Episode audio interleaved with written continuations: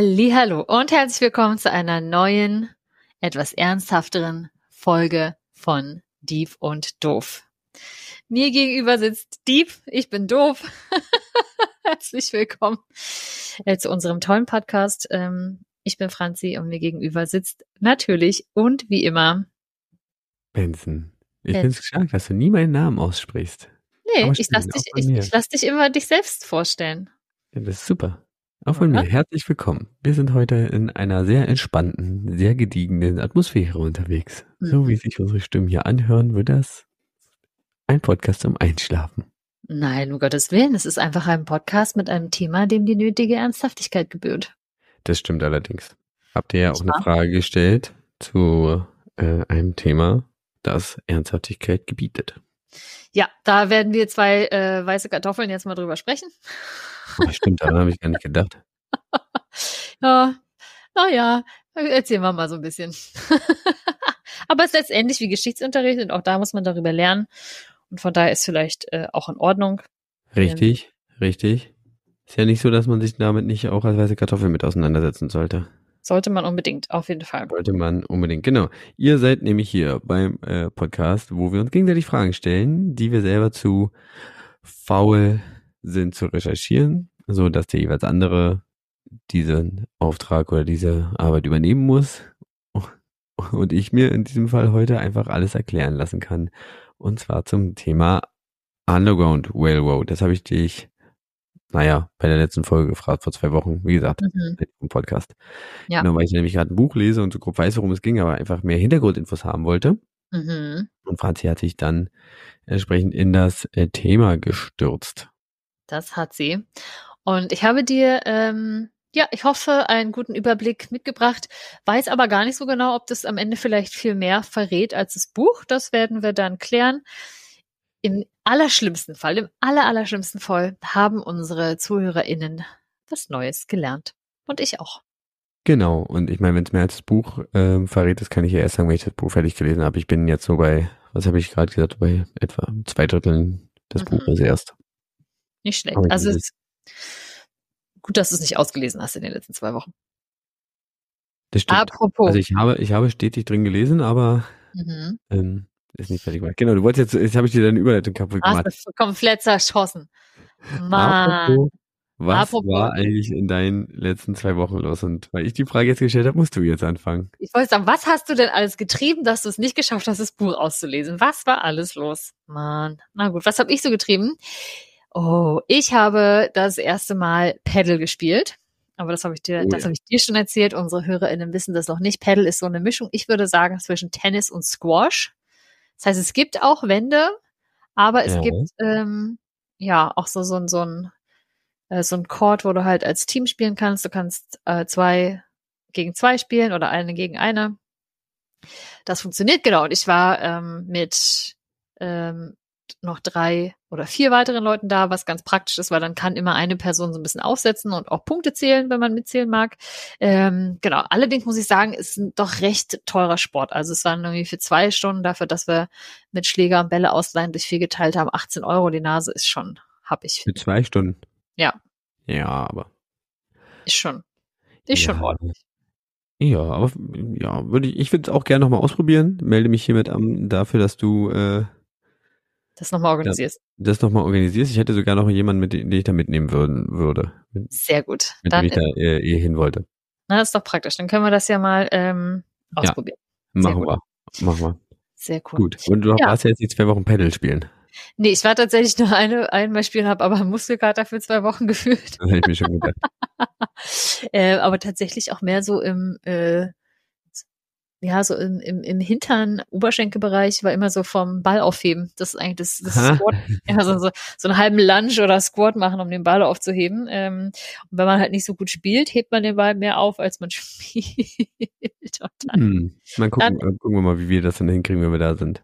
Genau, dann ist das quasi das Workout. Ansonsten, ähm, was habe ich Spannendes gemacht? Ich habe ähm, ja mein neues äh, Hobby, den ähm, neapolitanischen Pizzateig perfektionieren. Und?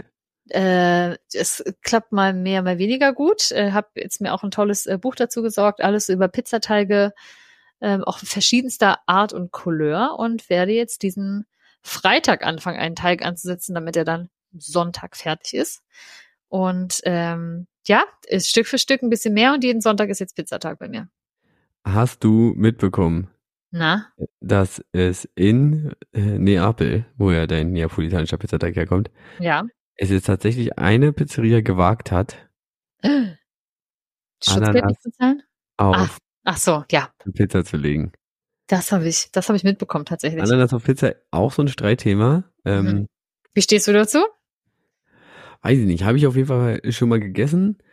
Ich finde, warmes Obst ist schwierig. Schwierig. Also kann geil sein, ja. muss aber nicht.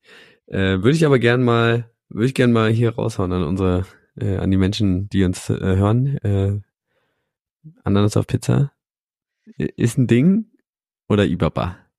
Geht oder geht nicht. Ich muss ganz ehrlich sagen, ich habe das früher eigentlich ganz gern gegessen, aber so seit ich kein Fleisch mehr esse, auf der Pizza auch so eine Ja, Ananas macht dann keinen Sinn mehr. Ja. Ähm, für mich zumindest, aber ja. Aber fand ich eigentlich ganz geil, also diese Mischung ähm, von was Herzhaftem und dann so ein bisschen was Süßes dabei. Ja. ja, kann, wie gesagt, kann, also hm, ist schwierig. Ist ein schwieriges Ding. Aber, Schwierig, äh, sag, aber- sagt uns mal, Ananas auf Pizza, Ja. äh, ist das, kann das was oder kann das weg? kann das was oder kann das weg. Ja, nee, und ansonsten äh, wahrscheinlich wie immer arbeiten. Ich habe viel gelesen. Ich habe dir schon berichtet, dass ich ähm, Zwei dicke Bücher ausgelesen. Hallo. zwei dicke Bücher ausgelesen habe mit insgesamt, glaube ich, denke so 1700 Seiten werden es wohl sein in zwei Wochen. Stark und ich schaffe nicht. Und ich bin, ich bin bei 200 irgendwas Seiten. Ist okay. Ah. Weiß, weiß ich nicht wie, also, ich glaube, ich würde gerne mal Urlaub machen, wie du arbeitest. ja, du, ich habe halt äh, abends immer schön das ganze Wochenende durchgelesen, habe so richtig schön gechillt. Die Bahnfahrten eignen sich jetzt wunderbar dazu. Ist ja auch mal so eine Stunde am Ja, ich fahre so selten Bahn. Hm, Das stimmt, dann ist schlecht. Ja, aber nee, das äh, war ganz gut. Ähm, wer mehr wissen will, äh, kann mich persönlich anschreiben. Der Rest bleibt geheim. Aber wie war es dann bei dir so? Was hast du denn so ähm, Tolles gemacht? Ich, Guckst du gehabt? ich kann zu meiner äh, Verteidigung sagen, ich habe auch gelesen, aber halt bei weitem nicht so viel wie du. Ansonsten, äh, während unserer letzten Aufnahme hatte ich ja noch unterrichtsfreie Zeit. Die habe ich genutzt, um ähm, vor allem in der Werkstatt rumzu, rumzuasseln Mm. und äh, Sachen auseinanderzuschrauben mhm. und durchzutesten. Ähm, was ich sagen kann, dass, äh, dass ich ja mein Motorrad komplett auseinandergeschraubt habe und jetzt eigentlich wirklich nur noch darauf warte, dass die Werkstatt anruft, die den Motor durchchecken soll, Mm. mir dann sagt, wie viel ich, also was zu machen ist und also hauptsächlich wie viel es kostet. Oh Gott, ey, hör bloß auf. Ich muss mein Auto jetzt auch wieder auf den TÜV vorbereiten. War das durchchecken lassen. Also das ist eine vertrauenswürdige Quelle. Ich möchte es mal vorsichtig so ausdrücken.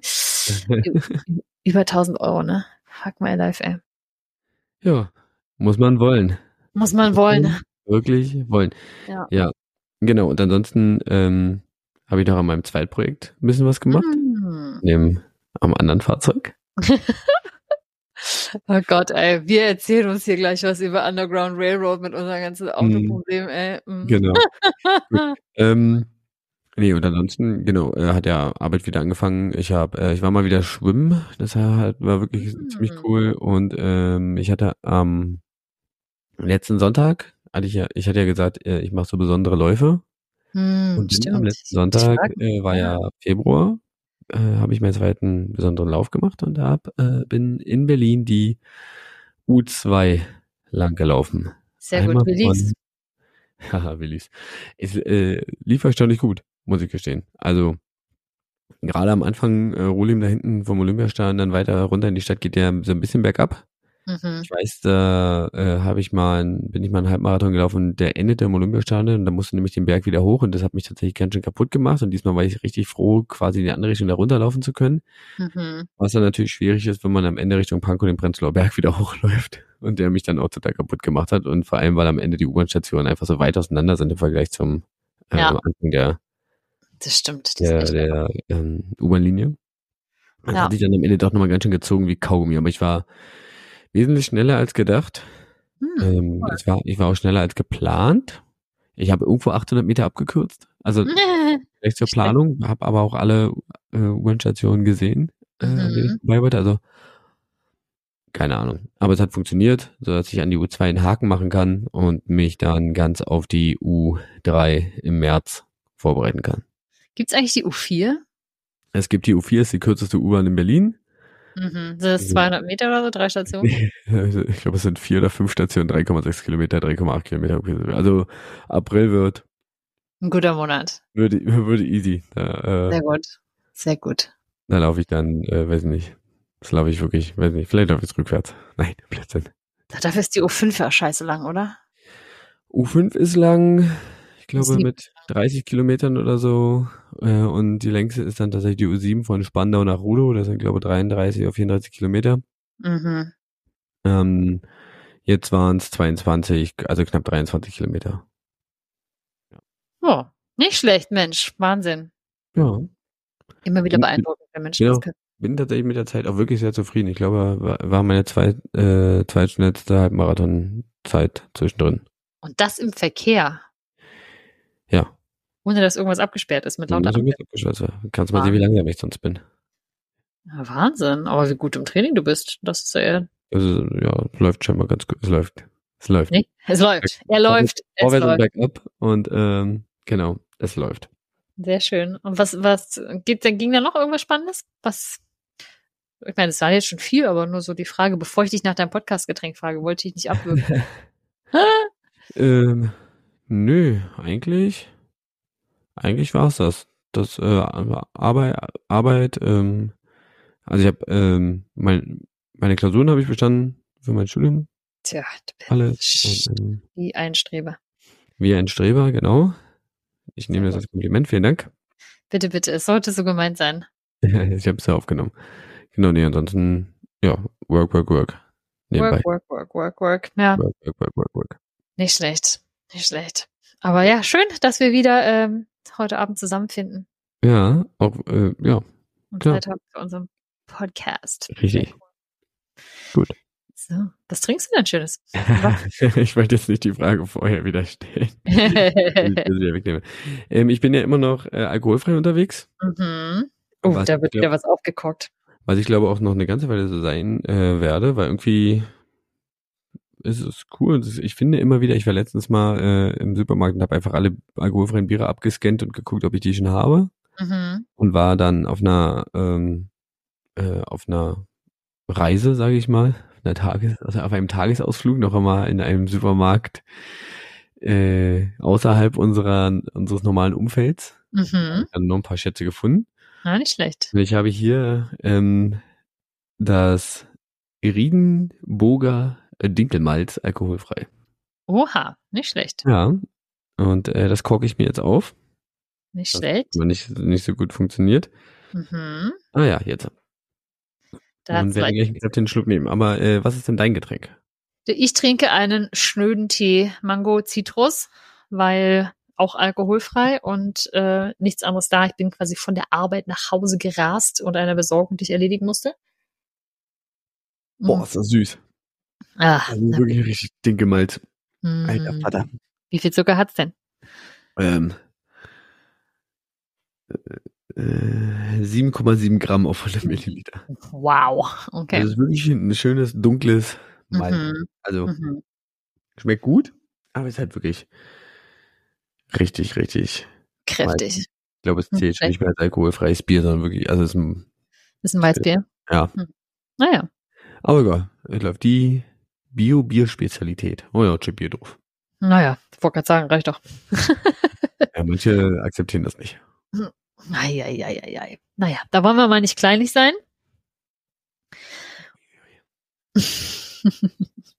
Okay, Sehr gut. dann äh, würde ich sagen, kommen wir zum, zum eigentlichen Thema.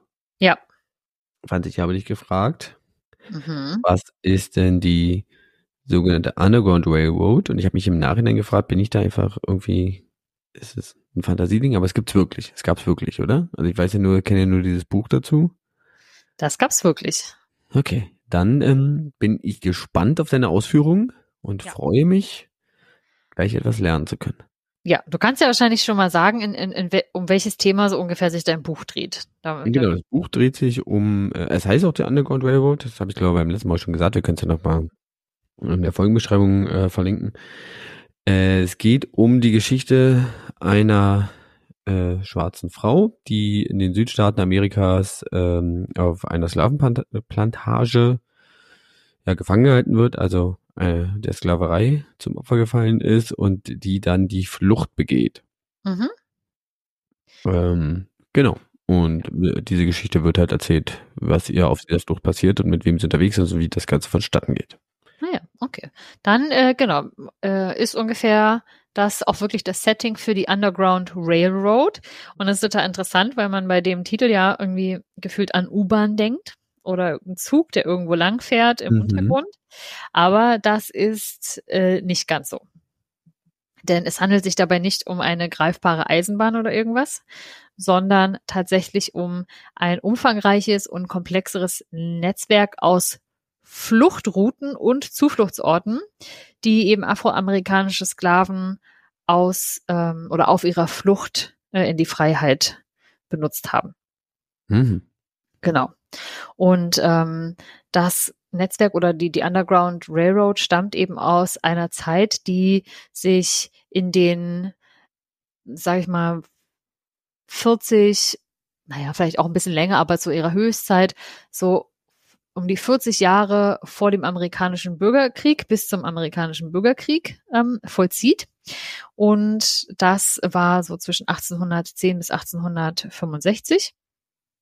Und ähm, ja, das ist ähm, hat quasi dafür gesorgt, dass äh, Sklavinnen aus den Südstaaten in die Freiheit gelangen, nämlich in die in die Nord, Nord, nördlichen Staaten damals äh, in den USA, äh, als wo es eben wo es keine äh, Sklaverei mehr gab, dadurch, dass äh, diese Staaten vornehmlich schon von Industrie und so weiter lebten und tatsächlich die Südstaaten eher von landwirtschaftlichen Erzeugnissen noch, eben wie man das, glaube ich, ganz klassisch kennt, zum Beispiel die Baumwolle. Mhm. Ja, äh, genau. Genau, das, und um da eben. Das ja. ist auch das, das Setting in dem Buch, dass es eine Baumwollplantage ist.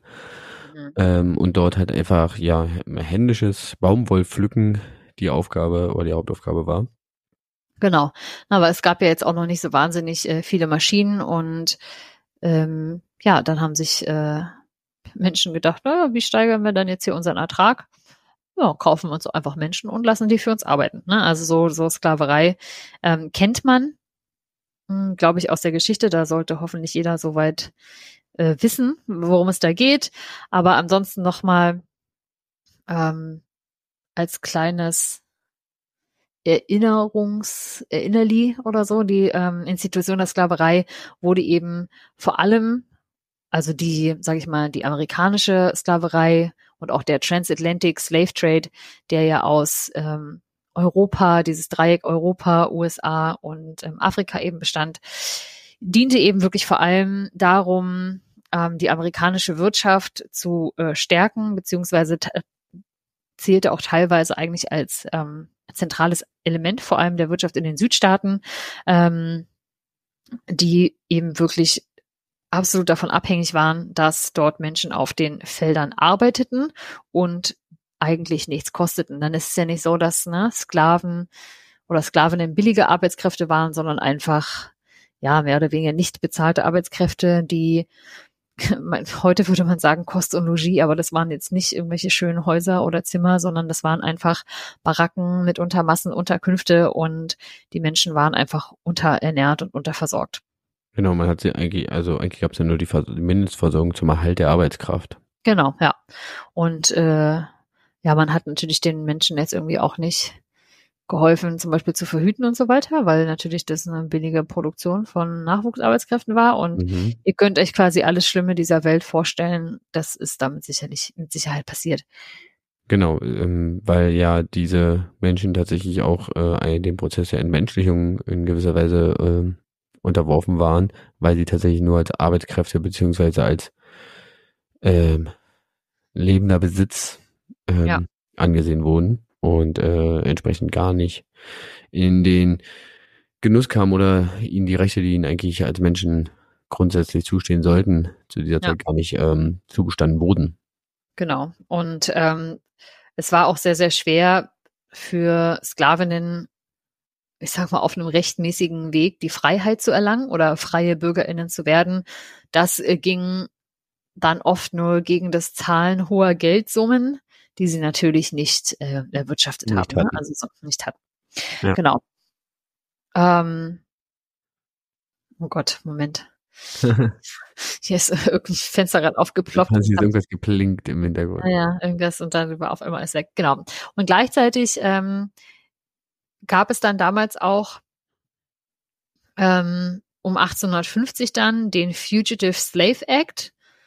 Da ging es darum, dass Sklavenhaltern erlaubt wurde, entflohene Sklaven aus freien Staaten zurückzufordern. Das heißt, selbst wenn Sklavinnen also den Weg in die Freiheit geschafft haben, da kommen wir dann gleich dazu, wie das eben zum Beispiel mit der Underground Railroad funktioniert hat, ähm, war es so, dass die Menschen die quasi Jagd auf Sklavinnen machten, diese einfach ähm, zurückholen konnten und deshalb auch insgesamt die Nation der USA ein Schlachtfeld eigentlich wurde, weil natürlich man jetzt, ich sage mal, als Sklavenjäger oder Eintreiber, und ich sage das jetzt in der männlichen Form, weil das waren keine Frauen, äh, damals, ja, wirklich halt einfach in, in die Nordstaaten reisten und dort geschaut haben, okay, wer läuft da rum, wer ist da frei und sie hatten einfach das Recht, diese Menschen wieder einzufangen und zurückzuschleifen zu ihren, in Anführungsstrichen, Besitzern.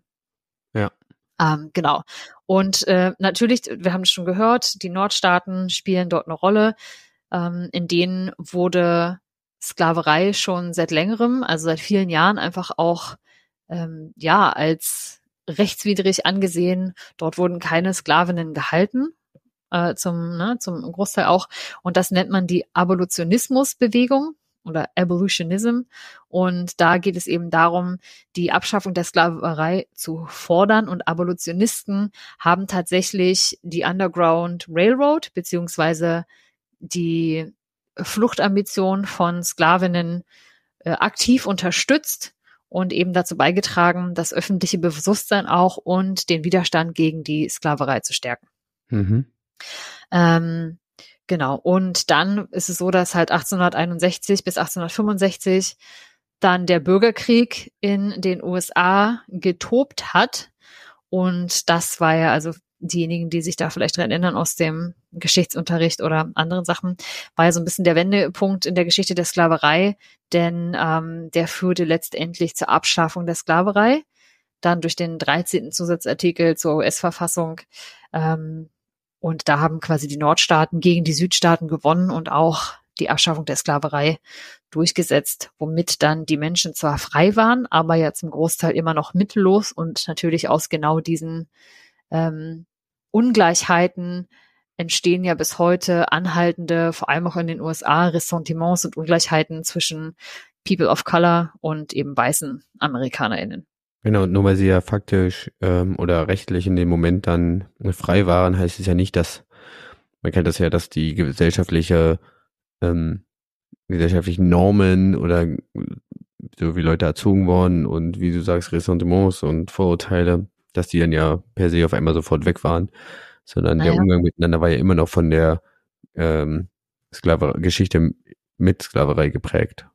Genau, und man muss darf natürlich auch nicht vergessen, dass ähm, ja auch viele dieser Menschen äh, ne, in jungen Jahren aus ähm, vom afrikanischen Kontinent verschleppt wurden, einfach weil sie dann ja als kräftig und ähm, naja, arbeitsfähig galten. Und natürlich in einem Land waren, wo sie wahrscheinlich jetzt auch, wo niemand jetzt richtig drauf Wert gelegt hat, dass sie zum Beispiel vielleicht auch Englisch lernen, wenn das vorher nicht, ne, irgendwie eine Sprache war, mit der sie bekannt waren. Ähm, da hat sie niemand wahrscheinlich im, im Lesen und Schreiben dieser Sprache unterrichtet oder was auch sonst immer da ist. Und sie waren ja auch relativ mittellos. Das heißt, es gab ja eine ganze Generation oder zwei, die überhaupt erstmal sich, äh, ja, so ein bisschen Hab und Gut erarbeiten mussten. Ne? Und ähm, da ja, ja überhaupt erstmal irgendwie versuchen mussten, eine Grundlage für so ein, für ein Leben zu schaffen, so dass ihre Kinder dann es etwas besser haben können. Aber wir wissen ja, dass, sag ich mal, diese, ähm, diese Trennung und diese Unterschiede, die gemacht wurden zwischen People of Color und, und weißen Menschen in den USA, dass das ja noch viel, viel länger andauerte. Ne? Also mhm. da ist da wirklich, sag ich mal, auch eine Verfass Verfassungsrecht wie eine Gleichheit verbit wurde. So. Genau.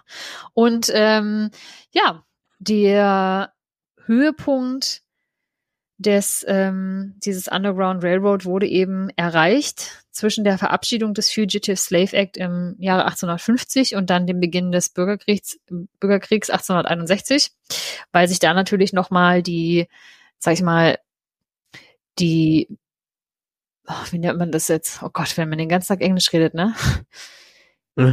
die Notwendigkeit, das ist das Wort, ähm, die Notwendigkeit verschärft hat, wirklich im Untergrund zu agieren und Menschen eben nicht nur in Freiheit zu bringen, sondern auch in Freiheit, in Anführungsstrichen, einigermaßen äh, geschützt und versteckt zu halten. Weil mhm. jederzeit jemand hätte kommen können und das Recht gehabt hätte, dich einfach wieder ähm, ja, äh, zu dem Ort. Einem Besitzer oder äh, ja. ja also den, den Ort, von dem du geflohen bist, einfach halt zurückzuschleifen, da muss man ja, ja, sagen. Genau. Und deswegen ähm, war eben dieses Underground Railroad notwendig und ich glaube Underground halt deshalb, weil natürlich ähm, das Ganze jetzt nicht öffentlich ähm, passiert ist und ähm, das eine sehr, sehr dezentrale Organisation war von Menschen, ähm, die entlang des Weges geholfen haben, Menschen zu verstecken und Menschen zu schützen. Und Railroad eben deshalb, weil diese Routen, die zum Beispiel ausgekundschaftet wurden zwischen Safe House und Safe House und Safe House, die eben Menschen auch sehr, sehr weite Strecken bewegt haben. Mhm. Und was sehr interessant war an, an dieser dezentralen Organisation, ist, dass eben oft eine Person, die beteiligt war, ne, da weiter niemanden kannte, außer, sage ich mal, die Person, die vielleicht um sie herum im Umfeld oder in der Station vor ihr oder hinter ihr ähm, daran mhm. beteiligt waren. Mhm. An, okay. an, an den, sage ich mal, ist ja so ein bisschen Schmuggel äh, ne, mhm. von, von, äh, von Menschen und, und, und dem Schutz.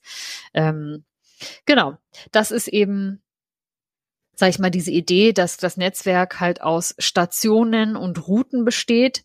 Und ähm, da gab es tatsächlich dann auch so, sag ich mal, Codes, die sich durchgesetzt haben ähm, mit dieser Metapher. Es gab dann quasi den Station Master, ist so ein Fluchthelfer oder eine Fluchthelferin, mhm. die eben Flüchtlinge aufnehmen oder Geflüchtete aufnehmen, ähm, sie mit Essen versorgen, Kleidung und danach wieder eben Kontakt herstellen zu einem Conductor, also es ist ja bei uns sagt man sowieso ein Zugführer, mhm. der eben, ein Schaffner. ein Schaffner, genau, der eben sichere Routen zu nächsten Unterkünften auskundschaftet ja. und ähm, Menschen dann begleitet und sagt, hey, hier ungefähr ist der Weg, ne, wenn überhaupt, oder zumindest sagt hier von einem Safehouse zum nächsten äh, eine Wegbeschreibung gibt, so dass es ähm, dass es weitergehen kann. Aber man musste natürlich auch immer gucken, zum einen ist der Weg sicher und zum anderen ist überhaupt Platz im nächsten Safehouse. Ne? Also manchmal sind die, hm. sind die Routen ja auch verstopft. Das kann nicht weitergehen, weil an irgendeiner Stelle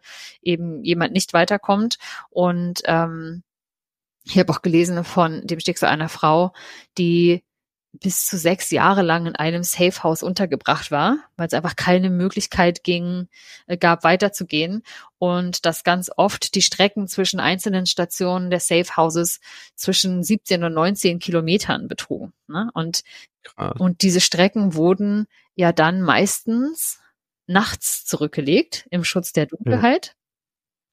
Genau, und, und die Menschen, die das eben äh, zurückgelegt haben, waren die sogenannten Passengers oder das Cargo. Da gab es so diese Lingo, dann gab es Engines, das waren noch Unterstützende, die vielleicht äh, noch Essen oder Kleidung bereitgestellt haben. Und genau, die Stations oder Terminals waren Unterkünfte oder Safe Houses. Ja, ist krass. Im Buch wird es tatsächlich so dargestellt, als wäre das tatsächlich, also man spricht dort die ganze Zeit wirklich von Zügen und mhm. Bahnsteigen und allem sowas. Also die ganzen Metaphern werden da voll mit aufgenommen. Ja. So dass es halt wirklich die ganze Zeit in der Darstellung eines Zuges bleibt. So mhm. ähm, in der Fantasie fährt da halt wirklich ein Zug durch einen Tunnel. Genau, ja. Und das ist von Haus zu Haus. Ja. Also und ist dann im, hält im Keller und fährt dann irgendwann weiter. Mhm, genau, weil er immer so im Schutze der Dunkelheit Menschen bewegt wurden oder ihnen halt ähm, ja gesagt wurde, wo sie hingehen sollten. Ne? Das heißt, es, und deswegen ist es auch so schwer, das heutzutage nachzuvollziehen, weil es ja keine niedergeschriebene, logischerweise Infrastruktur mhm. äh, gab. Es wurde nirgendwo festgehalten, welche Häuser jetzt äh, zu diesem Netzwerk gehörten oder nicht, mhm. sondern man das so naja, ich sag mal so, das sind so Sachen, die ich gelesen habe, daran erkannt hat, dass zum Beispiel, wenn Platz war, dass ein Licht im Fenster gebrannt hat, noch ab einer bestimmten Uhrzeit oder so. Und mhm. ähm, zum Beispiel oft Leute dann auch geschmuggelt wurden in auch vielleicht Kutschen, die so einen doppelten Boden hatten, in dem, in dem sich dann Menschen versteckt haben. Ähm, genau. Und das muss natürlich, musste halt echt sorgfältig geplant werden. Ähm, welche Routen sind gerade safe, wo belagert vielleicht irgendwo jemand was, ne? Wo kommt man irgendwie an Häusern vorbei von Menschen, wo man ganz klar weiß, das sind äh, pro Sklavenhalter Menschen oder so. Und mhm. man muss da halt ständig eben dafür sorgen, dass die ja, die, die Menschen, die fliehen, nicht entdeckt werden. Und deswegen wurden ja auch immer so oft Umwälder, Umwege genommen über Wälder, durch Flüsse einfach, um zum Beispiel auch die Spuren abzulenken von äh, den Bluthunden mhm. oder so Hunden, die dann halt nach dir ähm, schnüffeln. Äh, ja. ja, und das ist natürlich dann nicht so einfach und gleichzeitig, ich meine, es ist ja am Ende so ein bisschen auch wie Menschen, die ähm, in Deutschland oder in Europa jüdische Mitmenschen versteckt haben, ne? so auch ständig mhm. diese Angst, irgendwie entdeckt zu werden. Was kriegt jetzt der Nachbar mit? Warum ist da auf einmal was los abends bei dir? Wer kommt da irgendwie so spät noch an? Das ist natürlich ähm, schwierig. Oft wurden Menschen ja an, sag ich mal, strategischen Punkten abgesetzt und dann nur gesagt so, hey, den Rest des Weges musst du halt jetzt irgendwie im Schutze der Dunkelheit mhm. Fuß schaffen, weil es ist einfach viel zu auffällig. Ja. Wenn man jetzt da irgendwie mit, einem, mit einer Kutsche nachts anreitet und sich, ne, und wer ist das eigentlich? Und ja. ähm, genau. Genau, und die Zufluchtsorte waren dann eben oft Häuser von diesen Abolitionisten, auch Quäker waren dann mit daran beteiligt, die eben dann so geheime Zimmer hatten, versteckte so Compartments irgendwo, wo du, weiß nicht, vielleicht noch so ein hinterm Schrank irgendwie noch wohnen konntest mhm. oder irgendwo eine abgelegte Scheune, wo man sich verstecken konnte. Und ähm, ja, das äh, waren auf jeden Fall ja, also übers Land verteilt vom eben vom Süden zum einen Richtung Norden. Da ging es in die Nordstaaten, aber manchmal auch bis nach Kanada ähm, oder auch tatsächlich jetzt über Texas runter nach Mexiko. Und dann, es hieß ja auch immer so, ja. dass, also es gab ja, dass Mexiko damals auch schon gesagt hat, da gab es eben keinen keinen Sklaven, keine Sklavenhaltung, dass die Mexikaner gesagt haben, jeder Sklave, jeder Sklavin, die es über die mexikanische Grenze schafft, ist eine freie Person. Krass. Ja. Krass. Also das ist halt auch ähm, dass es ja tatsächlich eine, eine Zeit gab, in der die, die Überquerung der Grenze äh, der USA nach, nach Mexiko ähm, eine, also Freiheit bedeutet, ist ja heute eher in die andere Richtung der Fall. Mhm, ja.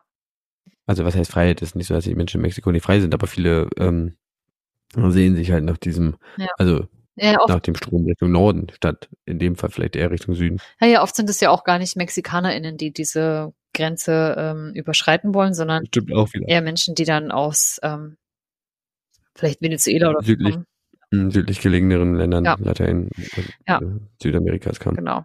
Und ja. ähm, ich weiß nicht, vielleicht äh, kommt sie in deinem Buch auch vor. Und zwar ist eine der populärsten und wahrscheinlich bedeutendsten Mitglieder der Underground Railroad Harriet Tubman. Der Name ist mir noch nicht mhm. untergekommen. Und Aber vielleicht gibt's, also vielleicht, wenn du sie beschreibst, ist es vielleicht, gibt's vielleicht eine Figur, die äh, an sie angelehnt ist. Das kann sein, weil sie benutzte den Code und Decknamen Moses.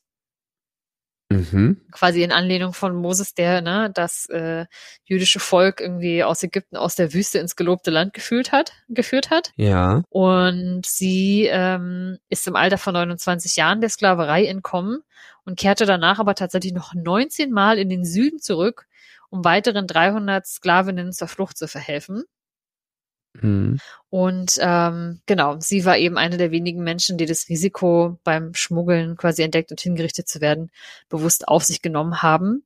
Und sie hat äh, nach Ende des Bürgerkriegs äh, in New York, also im Staat New York, ein Altersheim tatsächlich auch für ehemalige Sklavinnen gegründet, um, mhm. um da quasi in der Community ein bisschen für ähm, ja, für für Schutz und äh, für Aufnahmemöglichkeiten zu sorgen, dass sich gekümmert wird, einfach auch, ne, um die Menschen, die ja auch nicht Altersvorsorge betreiben konnten. Ne? Also du bist ja auch, ja, natürlich. Ähm, also wenn du als Sklavin gehalten wurdest, bist du ja wahrscheinlich einfach irgendwann tot umgefallen und dann war's das. Oder halt an Krankheit oder Infektion gestorben. Ne? Es ist ja nicht so, dass ja. da wahnsinnig viel investiert würde. Genau.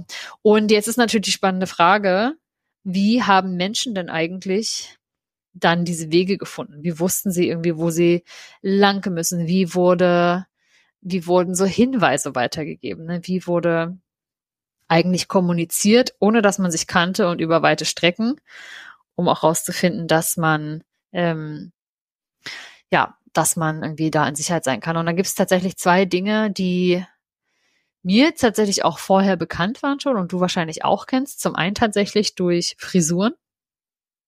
Ah, nein, das war mir nicht bekannt. Mhm, das ist ähm, sehr interessant und da, da schließt sich ja auch so ein bisschen diese Debatte an, was ist so Cultural Appropriation, was so kulturelle Aneignung. Genau, kulturelle Aneignung, was so, oh Gott, Frisuren angeht.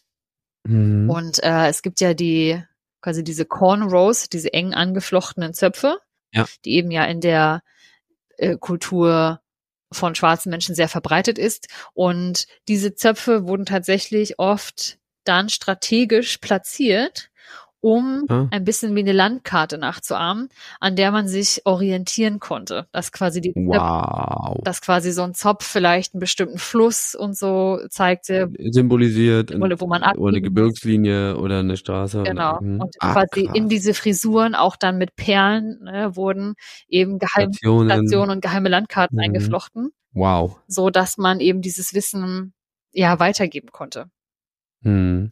Und auch wurden tatsächlich ähm, Lieder benutzt, ja. sogenannte Spirituals. Und ähm, davon kennt man sogar heute noch welche, in denen eben, sage ich mal, so geheime oder doppelte Bedeutungen eingeflochten waren, die zum einen zwar als Trost galten, aber auch manchmal eben als kodierte Botschaften, die ähm, tatsächlich geholfen haben, zum einen Tipps und Tricks weiterzugeben, wie man sich am besten verhält, oder aber auch, ähm, wo, wo lang man sich orientieren muss. Und ein recht bekanntes ähm, Lied ist Wade in the Water. Ich weiß nicht, ob du schon mal. Sagt mir, glaube was, aber ich hab's jetzt, hab's jetzt nicht im Ohr, sagen wir so. Ich glaube, das ist dieses Wade in the Water. Irgendwie, glaube ich, so geht es. Ist das nicht Smoke on the Water, die Melodie gerade? Oh, stimmt, du hast recht. Wow, Smoke on the Water. Fuck, das habe ich gerade richtig hart verwechselt. Aber ich habe das angehört und es klang so nicht ganz so unähnlich. Hey, egal, haben wir. Wade in the Water. Wade in the Water. Ich glaube, nee, ich glaube, es geht ein bisschen tiefer. Es geht ein bisschen langsamer. Wade in the Water. Ja, wir können es jetzt eh nicht spielen. Nee, genau. Ähm, und wahrscheinlich gibt's wahrscheinlich gibt's da auch äh, hunderte von ähm, Ja, Smoke on the Water. Äh, oh mein Gott, stimmt. Ich habe es gerade richtig wahrscheinlich verwechselt. Gibt's auch hunderte von Versionen von. Kann sein. Also wenn ich das jetzt, ja. wenn ich das jetzt kurz google, ist äh, Wade in the Water, also nicht im Sinne von warten, sondern von ähm, Warten. Warten. Nee, warten. Ähm, warten, ja. Warten, nee, also, warten ohne R. Warten. Ja, warten ohne R, genau. ähm, Genau, also wenn ich das jetzt mal kurz äh, suche, ich glaube, die, die erste Tonaufnahme des Liedes stammt aus 1925 und ich glaube, seitdem wurde es öfter oder ganz oft ja. äh, nochmal äh, neu kann man das nicht, aufgenommen. Kann man das nicht anspielen, wenn es nur 20 Sekunden sind oder so? Gab's da nicht was? Kannst mal kurz gucken. Hier äh, ich glaube, es ist ja nicht so, dass hier irgendjemand äh, uns, an, ähm, uns anscheißt. hm. Geh mal, geh mal, geh mal. Hm. Ich, ich habe jetzt ja einfach irgendeins genommen, was jetzt hier irgendwie ähm, ja. mir bei YouTube vorgeschlagen wird. Ich muss mal kurz gucken. Hier passiert noch nichts. Jetzt muss ich gucken, dass ich das irgendwie dir irgendwie auf, aufs Ohr noch bringe. Mhm. Aber noch passiert hier gar nichts. Ah, halt, Moment. Guck mal. Mhm. Wade in the water. Wade in the water, children. Wade in the water. Okay, also so geht's ungefähr. Und ich quatsch jetzt einfach mal rein. Ja. Okay, ich wähle jetzt mal aus. Und dann äh, ist das hoffentlich nicht zu viel. Ja. als dass wir irgendwie Ärger kriegen könnten. Nein, genau. Und ähm, ja, und das ist zum Beispiel ein Lied, wir können ja noch mal ein bisschen weitergehen. Ne? Er sagt zum Beispiel, Children wade in the water, God said, mhm. he's gonna trouble the water. Und ähm, es geht zum Beispiel auch, where the sons and the daughters, we gotta stand up and make it loud just like our God told the Pharaoh, let my people go. Das kennt man vielleicht noch, Let My People Go. Das ist ja auch so ein Mhm. bisschen, was man singen kann. Und ähm, da geht's tatsächlich zum Beispiel darum, äh, zu sagen, hey, geht irgendwie durchs Wasser, weil im Wasser wird zum Beispiel euer Geruch nicht mehr aufnehmbar sein von Hunden. Ihr hinterlasst keine Mhm. Spuren. Und ähm, das ist quasi der Weg äh, in die Freiheit. Zumindest auch, weil man oft zum Beispiel ähm, ja Flüssen gefolgt ist und so weiter. Ne? Ja. Also hey, folg mal dem ähm, Fluss. Und ein weiteres Lied, und das finde ich total interessant. Ich weiß noch, dass es damals bei uns auch im, in dem Musikbuch drin war, mit allen möglichen Liedern. Und ich glaube, das ist vielleicht mehr so ein Klassiker und heißt äh, Swing Low, Sweet Chariot. Ähm, auch ähm, ein tatsächlich sehr, sehr bekanntes oder ein bekanntes Spiritual mit auch einer kodierten Botschaft, galt tatsächlich wohl auch als Harriet Tubmans Lieblingslied und symbolisiert tatsächlich die Underground Railroad selbst. Das wusste ich tatsächlich vorher auch noch nicht, dass gerade die ja. diesen Zusammenhang haben. Und wenn man da mal reinhört, können wir gleich machen, weil das habe ich äh, mit CC-Lizenz vorbereitet. Aber in dem Liedtext werden eben zum Beispiel Engelsscharen er war also erwähnt, die sich auf die Schaffner des Netzwerks ähm, bezogen.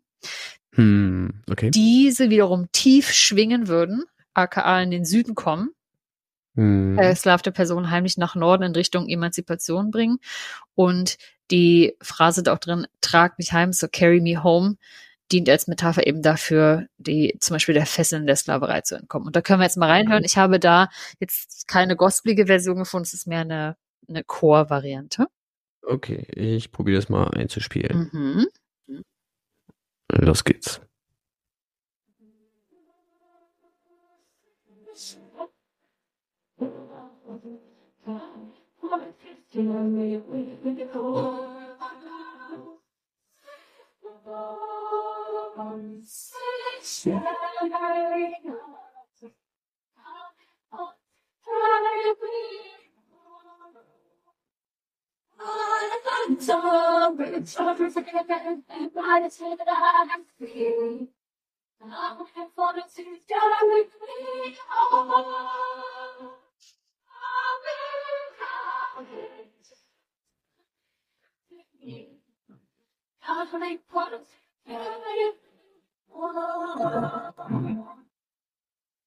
Mhm. Ja. Jo. Der, der ist Genau, da haben wir dieses äh, I saw a band of angels coming after me, coming to, for, for coming for to carry me home. Coming for to carry Ja. me home. Ja, genau. Das sind äh, ja diese Engelscharen und eben auch solche Lieder wurden quasi darüber geschrieben und dann gibt es tatsächlich sehr sehr viele davon, aber ich dachte mir, ich nehme mal so die zwei äh, bekanntesten, die man tatsächlich glaube ich auch aus anderen Zusammenhängen kennt, um da noch mal zu verstehen, dass eben diese Lieder oder die beziehungsweise überhaupt die Musikrichtung des Gospel ja oft nicht nur dazu da war, eben um Trost zu spenden, ne, um auch diese irgendwie Eintönigkeit der Arbeit auf den Feldern irgendwas entgegenzusetzen und ein Stück weit eben halt auch aus der, ich sag mal, Heimat irgendwie mitzubringen, dieses eigentlich ja vielleicht fröhliche, gemeinschaftliche, das glaube ich viel mit äh, Gesang eben äh, unterstützt wurde. Genau, und das äh, wurde eben halt auch benutzt, um geheime Botschaften zu verteilen.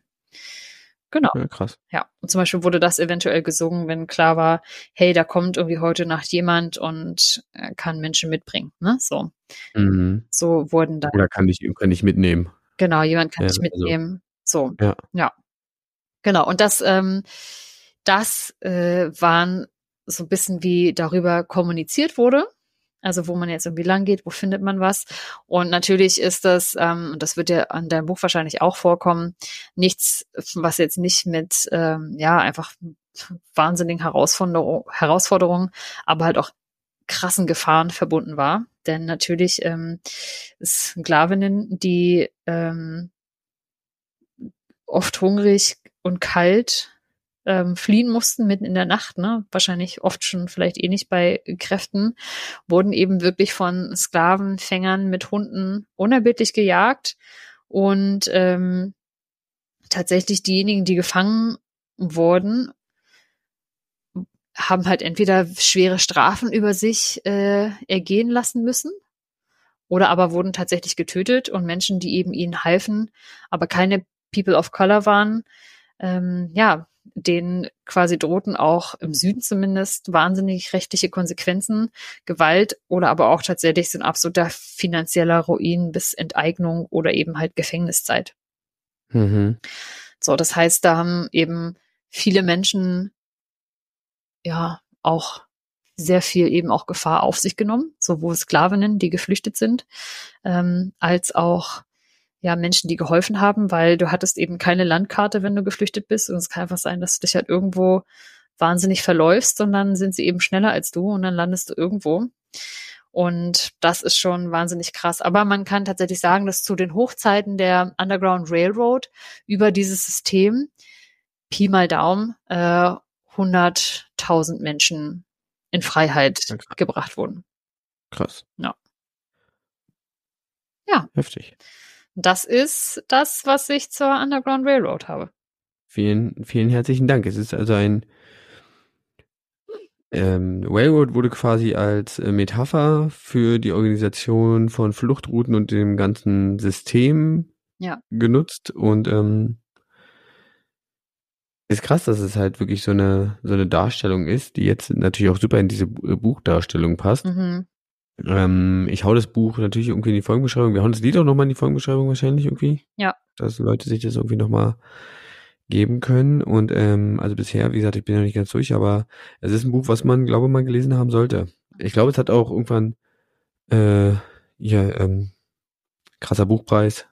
Ist es nicht von, wie heißt der, Whitehead mit Nachnamen? Kann es sein? Ja, äh, Col Colson Whitehead. Ja. Und ich glaube, das wurde auch tatsächlich ähm, als eine Miniserie verfilmt. Kann man sich Ach, beim einschlägigen Riesen mit A angucken. Ach, verrückt. Mhm. Also Soweit war ich noch gar nicht. ist eine Miniserie draus gemacht worden. Mhm. Vielleicht gebe ich nicht, dass ich irgendwas mit dem äh, einschlägigen Riesen mit A zu tun hätte. Ähm, da können, können wir auch auf Folge, weiß ich nicht, Ja. verweisen Mhm. von vor zwei Jahren. Ja.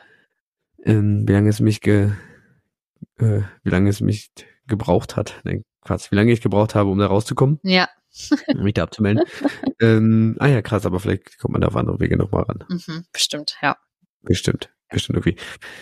Warte, vielen herzlichen Dank Sehr für gerne. diese Einblicke und für diese Hintergrundinfos und vor allem auch die, die Sache mit den, mit den Liedern und den Frisuren und dieser geheimen Kommunikation ist schon äh, ziemlich interessant.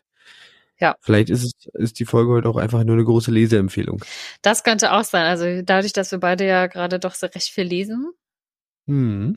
Ähm, ja, und ich finde sowieso, ne, also wie gesagt, ich, ich habe mich so ein bisschen weird gefühlt, das irgendwie so zu berichten und so, weil das natürlich, ähm, glaube ich, ein sehr, sehr äh, empfindlicher Teil einfach auch ist. Was heißt empfindlich, aber ein wichtiger, aber auch ein sehr, sehr schmerzhafter Teil äh, einer Geschichte von einfach Menschen, de deren Schicksal wir erstmal nicht teilen.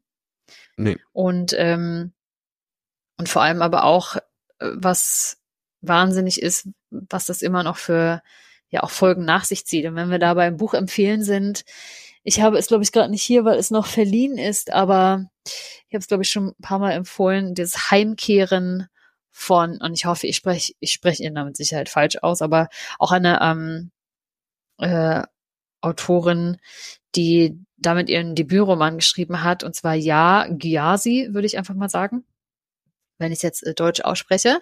Genau, Heimkehren heißt es, und es handelt eben auch von zwei Schwestern, die getrennt werden und Mhm. die Nachkommen der einen bleiben äh, in Afrika an der, lass mich orientieren, Westküste und die anderen eben werden durch den Sklavenhandel nach Amerika verschleppt und jedes Kapitel äh, behandelt quasi eine Person in dieser Erbfolge. Ja, ich glaube, das haben wir schon mal in irgendeiner Folge Mhm. empfohlen. Ähm, Wir hauen es trotzdem Ja. nochmal mit in die Folgenbeschreibung rein. Empfehlen wir Einfach als, nochmal. als, als Buchempfehlungen. Okay. Mhm. Vielen herzlichen Dank abermals und ähm, lest mehr und ähm, Mhm. beschäftigt euch auch neben vielen anderen wichtigen Themen auch vor allem mal mit diesem Thema. Ja. Okay, es ist schwierig jetzt zum Fun Fact überzugehen. Irgendwie, ähm, weiß ich nicht. Ja, schwierig. Aber wir machen einfach einen äh, Trommelwirbel.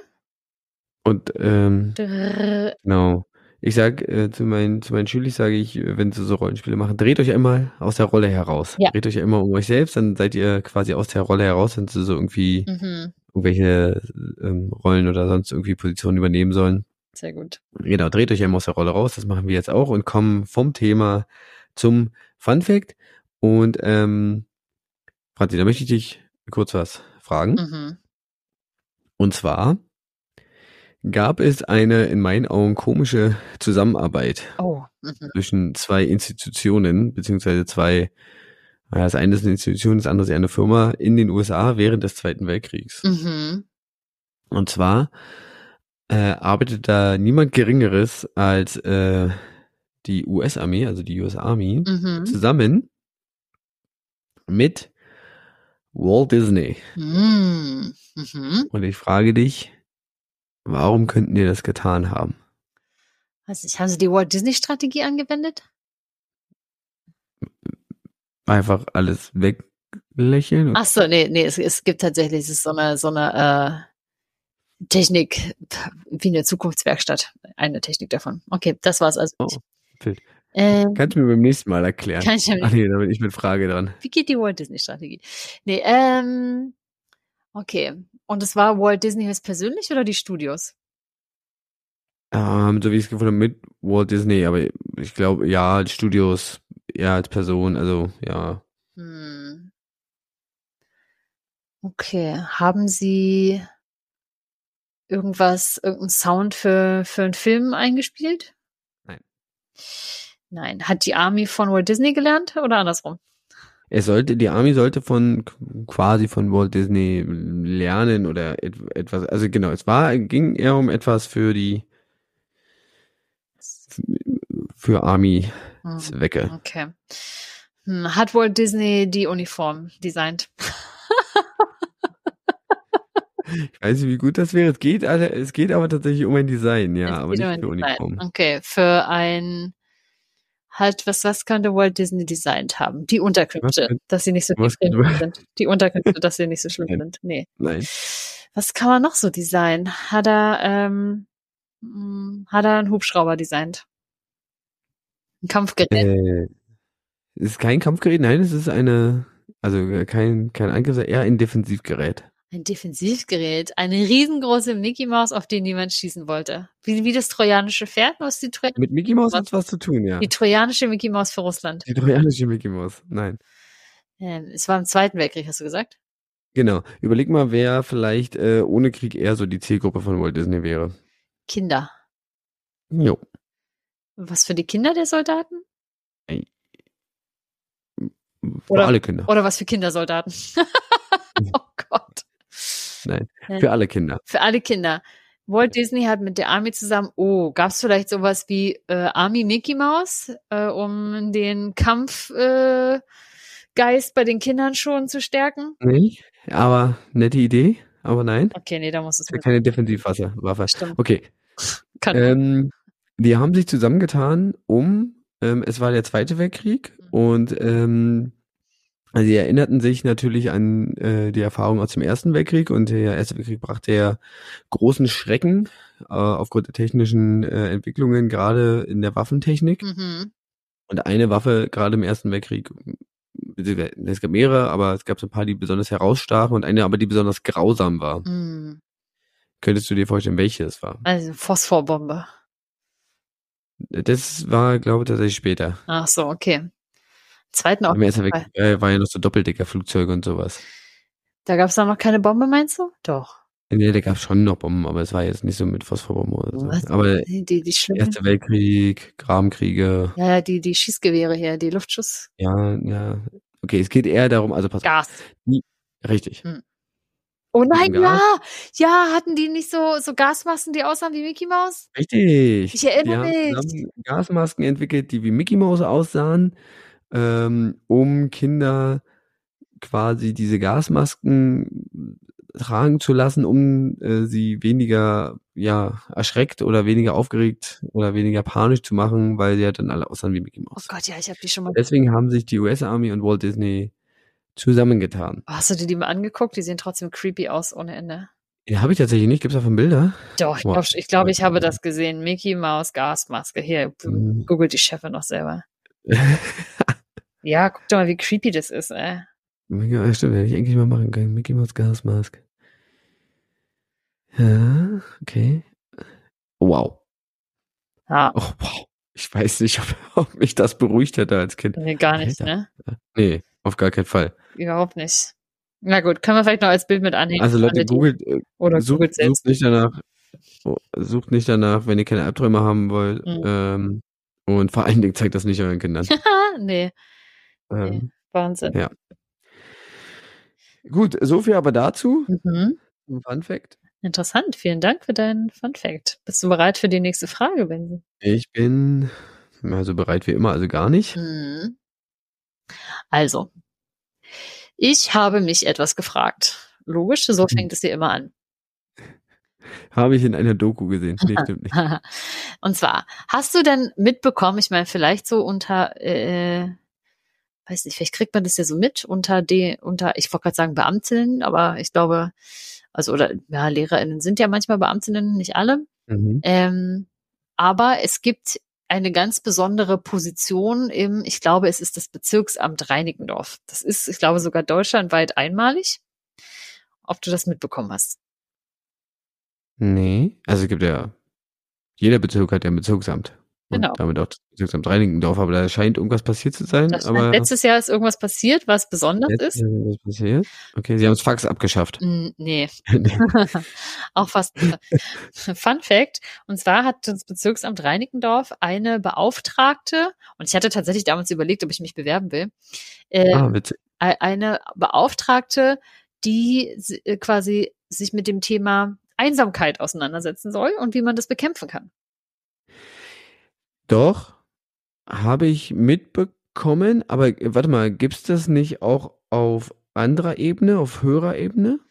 Das kann sein. Ich habe auf jeden Fall gehört, irgendwie, dass hier Hm. berlinweit oder deutschlandweit ist die erste, die sich irgendwie damit beschäftigt. Ja, ja, ja, ja, ja. Bezirk. Äh, Aber, aber ich glaube, es gibt, oder gibt es das in anderen Ländern? Das könnte durchaus sein. Ich, ich bin der Meinung, dass ich das schon mal gehört zu haben. Irgendwie so ein Ministerium äh, gegen Einsamkeit oder sonst so. Oder, oder Beratung, ne, Beratungsstelle. Aber ja, irgendwie sowas war da. Genau. Äh, Und ich möchte von dir gerne wissen, was hat es denn eigentlich auf sich mit diesem Einsamkeitsproblem in unserer Gesellschaft? Und was sind denn da vielleicht Maßnahmen, die da laufen oder was würde man da eventuell für geeignet halten? Ja, Das Einsamkeitsproblem. das Einsamkeitsproblem. Genau, in unserer Gesellschaft. Wie entsteht es? Was kann man tun? Und ich würde ja behaupten, manchmal ist oder beziehungsweise manchmal ist Einsamkeit ganz gut. Und da habe ich mal so ein ganz tolles Zitat gelesen. Ich weiß leider nicht, von wem es ist, aber das ähm, hieß, Einsamkeit ist gut oder Alleinsein ist gut, wenn man es will, nicht wenn man es muss. Ja. Und ähm, ja. Deswegen, was können wir alle tun, damit die Welt ein bisschen weniger einsamer ist? Ja. Dann werde ich mich da ganz alleine mal reinstürzen. Stürzt sich da mal ganz alleine rein. Du kannst ja mit anderen drüber reden. Genau. Wenn ihr äh, euch auf diesen Job beworben habt. Und ihn bekommen. Einsamkeits. Ja, und die bekommen habt, ja. Du kannst bestimmt mal anschreiben, die Einsamkeitsbeauftragte vom. Ja, vielleicht, ich suche das mal aus, vielleicht, vielleicht kriege ich da ein Interview hin. Mhm. Kannst du gerne einladen. Kannst du gerne einladen in unserem Podcast. Ja, ja, wahrscheinlich. Gut, ähm, vielleicht hört sie uns ja, wenn du so ga- ganz alleine auf Arbeit gerade. ja. ähm, dann äh, melde dich doch bei uns. Beziehungsweise alle anderen, die äh, sich auch äh, irgendwie berufen fühlen, sich bei uns zu melden, uns zum Beispiel zu sagen, ob Ananas auf Pizza ein Ding ist oder nicht. Mm. Ihr unterreicht uns äh, auf äh, Twitter, äh, diebunddoof, auf, äh, auf Mastodon, äh, diebunddoof, äh, Trödcafé, Franzi erreicht auf Instagram, äh, diebunddoof. Eigentlich, sie schüttelt zwar den Kopf, aber eigentlich, nee, sie liest schon noch die Nachrichten, aber sonst passiert da nicht mehr viel. Ähm, Kommt noch keine Nachrichten sie- vorne. Also also Kommentare hinterlassen und äh, Franzi eine Mail schreiben an franzi.diebunddoof.de oder mir an benson.diebunddoof.de. Ja. Und dann hören wir uns in drei Sekunden, fünf Minuten, drei Jahren, wann auch immer ihr die nächste Folge hört. Vielleicht gibt's gar keine nächste Folge. Nein, das stimmt nicht. Äh, Noch einmal. Welche Folgenummer ist es heute eigentlich? Ja, schon wieder keine Ahnung. 83? Ja, aber wir hören ja erst bei 100 auf, von daher gibt's noch ein paar. Wir hören erst bei 100 auf. Das dauert auch noch eine Weile. Ja. Und ähm, nee, das möchte ich jetzt noch kurz wissen. Moment, das schaffe ich. Ich schaue gerade. Ich schaue. Du schaust auch gerade? Ja. Wir sind bei Folge, das ist jetzt Folge 83. Ah, du warst schneller als ich, sehr gut. Ja, ich hatte es vorhin noch offen, weil ich vorhin schon mal geguckt habe, weil ich mir dachte, wir haben ja auch schon mal eine Folge zur modernen Sklaverei gemacht. Ja, das stimmt. Sehr ähnlich, Thema war letztes Jahr im Oktober. Ah ja. Na Mensch. Ja. Genau, dann sind wir jetzt hier bei fast genau einer Stunde, beziehungsweise mit Intro, was ich noch ranschneide, sind wir bei über einer Stunde jetzt. Und dann sagen wir jetzt auf jeden Fall noch vielen Dank, dass ihr uns äh, zugehört habt, dass ihr uns die Zeit geschenkt habt. Und äh, ja, Ja, schön war's. au revoir. Bis dann. Tschüss. Tschüss.